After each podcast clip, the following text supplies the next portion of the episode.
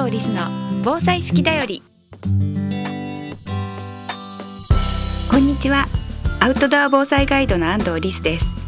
ここからの時間は安藤リスの防災式だよりをお届けします。この番組では式に合わせた防災減災のトピックをアウトドア防災ガイドとしての視点で紹介していきます。アウトドアのスキルには自然と共に生きる知恵がたくさん詰まっています。毎日の暮らしを楽しく豊かにしていたら頑張らなくても防災に取り組めていた。そんな時間を皆さんと一緒に過ごせたらと思っています。安藤リスの防災式だより。この番組は有限会社志村一般社団法人日本防災教育訓練センター株式会社デコス日本ボレイト株式会社坂本助産所の提供でお送りします。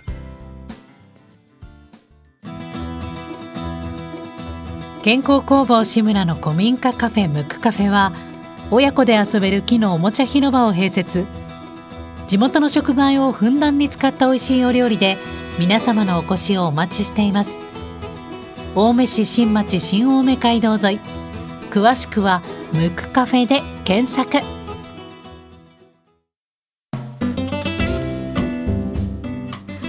は春の風についてお話ししたいと思っています。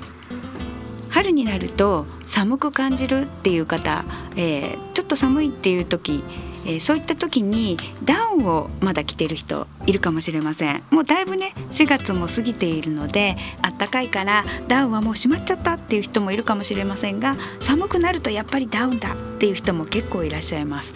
だけれども春で寒い日というのはだいたい風が強い日が多いんですね。で風速1メーターで体感温度は1度下がります。ですから風を防がないと寒さって実は防げないんです。ダウンは空気を溜めて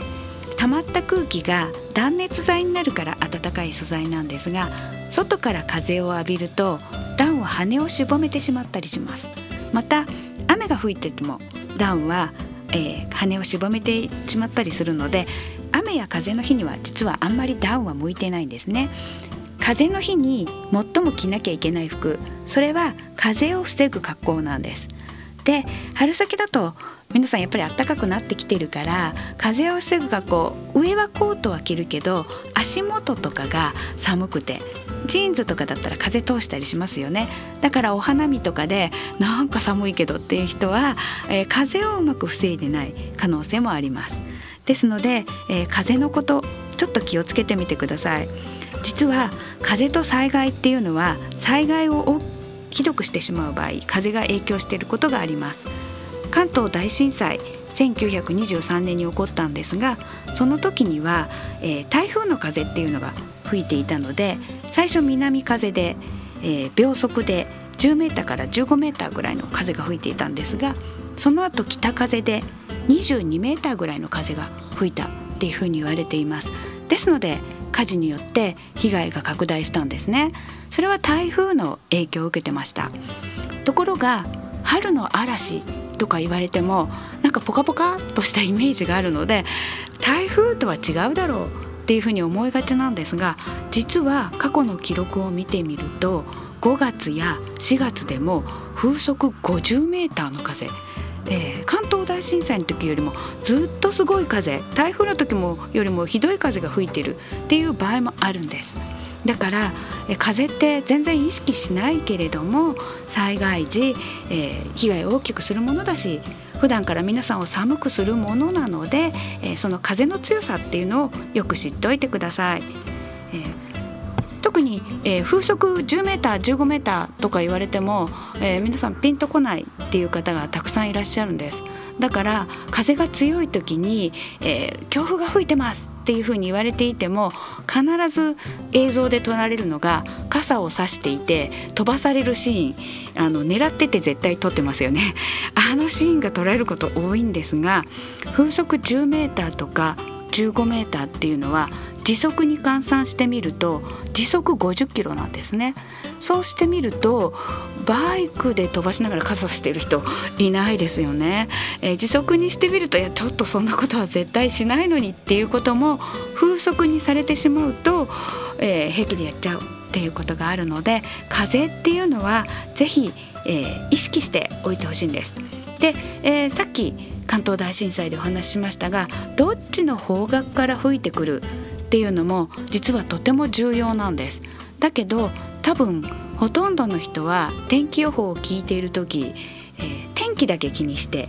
風のことは全く聞いてないと いう方も多くいらっしゃると思いますだから、えー、今日からぜひどっちの方角からどれぐらいの強さで風が吹いてるかで風速やっぱり3メーターぐらい吹いてるとかなり体感で分かります、えー、まあ1メーターでも分かってほしいんですが あの3メーターぐらいも吹いてるともう絶対風を防ぐ格好をしなきゃいけないっていうふうに、えー、自分がだんだんその天気予報を見ながら聞きながらあの対応できるようになっていけば災害時ひどい風が吹いている時にこんな風でとても外に出れないとか判断できるようになるので風の仲良しになってください。そしてさっきちょっと言いかけましたが風向きそれも都会の人は全くわからないというふうに言われています。静岡で講演をすると、えー、静岡はあの富士山を基準に考えるのでわかるって言われてます。あでも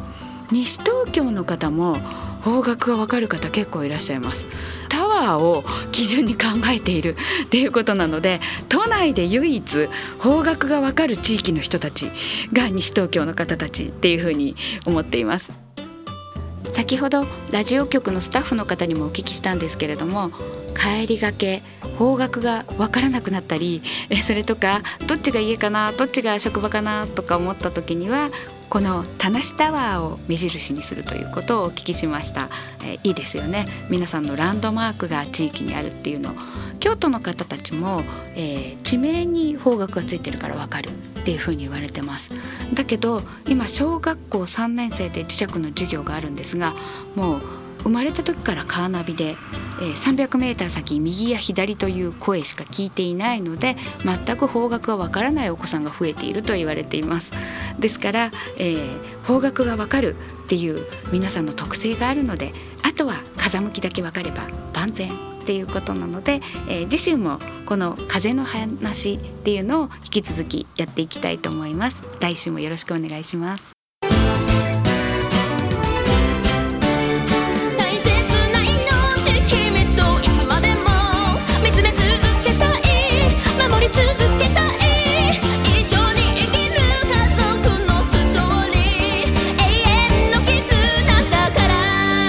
ペットの救急法ならペットセーバーズ